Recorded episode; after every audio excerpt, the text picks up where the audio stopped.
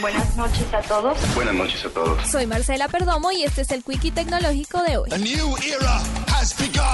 La innovadora firma Philip Technologies presentó al mercado un reloj inteligente hecho especialmente para niños entre los 4 y 11 años que tiene funcionalidades básicas como la posibilidad de realizar llamadas o enviar mensajes a determinados contactos. El Philip 2 está hecho en materiales resistentes probados en diferentes entornos para evitar que se dañe con facilidad. Cuenta con la posibilidad de realizar llamadas o enviar mensajes a 5 contactos predeterminados y además gracias a la función de localización los padres pueden saber cuándo el menor dejó un lugar determinado. El reloj inteligente que estará en venta en los próximos meses se encuentra disponible en variedad de colores y cuenta con una aplicación para que los padres de familia puedan controlar el uso del dispositivo desde sus celulares.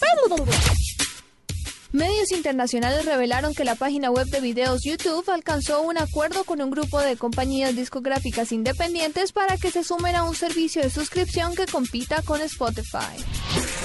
A través de un comunicado, Instagram anunció que en su más reciente actualización para Android y para iOS, los usuarios podrán editar las descripciones de sus fotografías así como la ubicación que le pusieron en un principio.